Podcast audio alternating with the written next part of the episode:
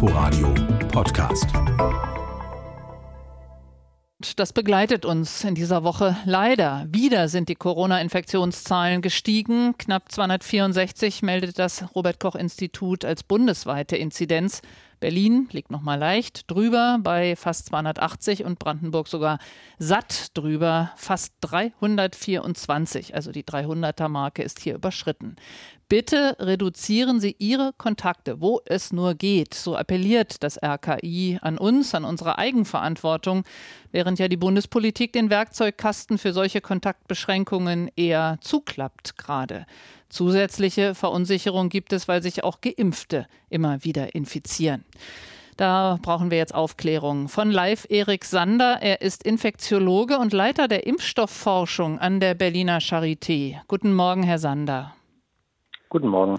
Hat das Virus einfach immer noch zu viel Futter, wie das ein Kollege von Ihnen formuliert hat? Ja, also ist vielleicht ganz ein ganz treffendes Bild. Letzten Endes äh, ist tatsächlich so, dass noch zu viele Menschen nicht immun sind, also weder genesen noch geimpft oder der Impfschutz hat äh, schon etwas nachgelassen, sodass einfach viele Personen da sind, die sich zurzeit infizieren können ähm, und äh, dieses Virus zusätzlich eben noch viel, viel ansteckender ist als die Varianten leider, mit denen wir vorher zu tun hatten. Und, und das sehen wir dann eben in diesen hohen Infektionszahlen. Heißt Boostern wichtig und auch Boostern für alle diese dritte, diese Auffrischungsimpfung? Ja, es hat zwei Ebenen. Das eine ist, dass diejenigen, die zu Beginn geimpft wurden, die ganz vulnerabel sind, also das sind die Älteren, von denen wissen wir, die haben statistisch deutlich höheres Risiko, auch wirklich schwer zu erkranken, auch zu versterben. Äh, und Menschen in medizinischen Berufen oder die solche vulnerablen Gruppen pflegen. Äh, bei denen, die wurden zu Beginn geimpft, da hat der Impfschutz jetzt leider schon ähm, etwas nachgelassen. Und da wissen wir, die brauchen jetzt diese dritte Impfung, um wieder einen vollständigen Schutz zu haben, um auch geschützt zu sein, vollständig vor einer schweren Erkrankung. Und das Zweite ist, jüngere Menschen, die sind mit der Impfung sehr, sehr gut geschützt. Da kommt es eigentlich in, nur in absoluten Ausnahmefällen dann zu schweren Erkrankungen. Die können sich aber dennoch anstecken und tragen dann auch zum Infektionsgeschehen bei. Und wenn alle eine dritte Impfung bekämen, dann würde man, und das zeigt das Beispiel Israel, eben auch diese ganze Infektionsdynamik bremsen können. Leider ist zurzeit so ein starker Anstieg der Fälle und man braucht natürlich eine gewisse Weile, um diese ganzen Impfungen durchzuführen, dass es jetzt ganz momentan als alleinige Maßnahme nicht reicht. Aber der Winter ist sehr, sehr lang und wir sollten jetzt wirklich sehr, sehr ähm, konzentriert und sehr ähm, mit sehr starkem Elan diese Impfkampagne vorantreiben und auch wirklich allen Menschen äh, im Verlauf dann eine dritte Impfung anbieten. Nun gibt es Verunsicherung, weil wir immer wieder durch Impf von Impfdurchbrüchen hören. Wir haben eben einen Amtsarzt in Charlottenburg im Programm gehabt, der hat gesagt, 25 Prozent der Ansteckungen gehen auf diese Durchbrüche, also von eigentlich voll geimpften Menschen zurück. Äh, sind die Impfstoffe doch nicht so gut, dass man da schon wieder in Gefahr ist?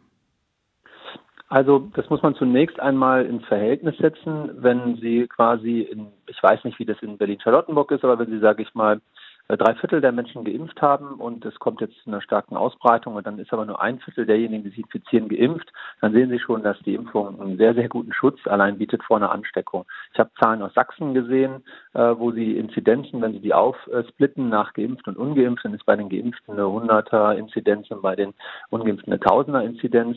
Also es ist schon so, dass Sie mit einer Impfung ähm, sich auch vor einer Infektion schützen. Aber das ist auch, zeigen jetzt auch eben die Zahlen und wir haben es auch in Israel schon gesehen, dieser Schutz vor einer Ansteckung allein lässt nach und man kann auch wieder äh, sich infizieren und auch wieder mild äh, erkranken. Und wenn sie eben zu der Risikogruppe gehören, können sie in Einzelfällen auch schwer erkranken.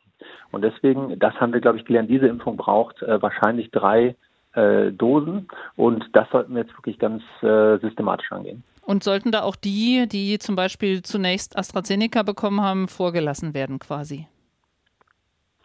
Ja, also zunächst sollen diejenigen, die sich mit dem Johnson Johnson Impfstoff geimpft haben, äh, die müssen auch sehr prioritär geimpft werden, weil das war ja nur die eine Dosis und das haben wir wirklich gelernt. Die haben noch häufiger Durchbruchinfektionen als die, die mit den äh, mRNA-Impfstoffen oder mit dem AstraZeneca-Impfstoff geimpft worden sind.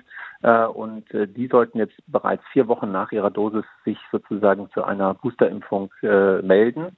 Ähm, und ansonsten würde ich das schon risikoadaptiert machen. Das heißt, diejenigen, die das höchste Risiko hatten und die jetzt auch von der STIKO-Empfehlung im Übrigen ja ähm, gedeckt sind und auch äh, denen diese Boosterimpfung auch in der STIKO-Empfehlung empfohlen wird, die sollten jetzt zunächst rankommen. Das sind schon viele Millionen Menschen. Da sind wir noch weit hinterher.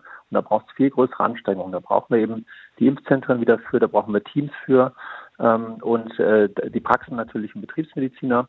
Ähm, aber das ist sozusagen die Priorität und sukzessive dann äh, das an alle auszuweiten. Herr Sander, Sie sind nun Leiter der Impfstoffforschung an der Berliner Charité. Sind Sie eigentlich dabei, diese Impfstoffe weiterzuentwickeln oder wird das dort, wo sie eigentlich entwickelt werden, getan, weil sich ja eben das Virus, Sie sagen das, Sie erzählen das sehr anschaulich, auch immer weiter verändert? Ja, das ist richtig. Ähm, also dafür gibt es Blaupausen, es gibt angepasste Impfstoffe und das wird auch durchgespielt, wie das äh, schnell zugelassen werden kann. Da laufen auch Studien dazu. Bei der Delta-Variante ist es so, dass wir sehen, eine Auffrischungsimpfung mit dem herkömmlichen Impfstoff äh, bringt einen sehr, sehr guten Schutz, äh, verbessert den Schutz schon äh, um das circa 20-fache, äh, wenn Sie sich schwere Erkrankungen angucken. Und deswegen glaube ich, haben wir aktuell keinen Bedarf.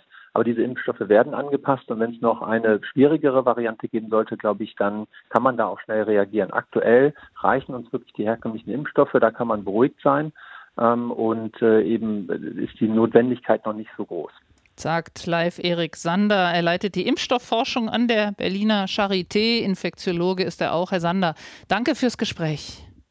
Sehr gerne. Inforadio Podcast.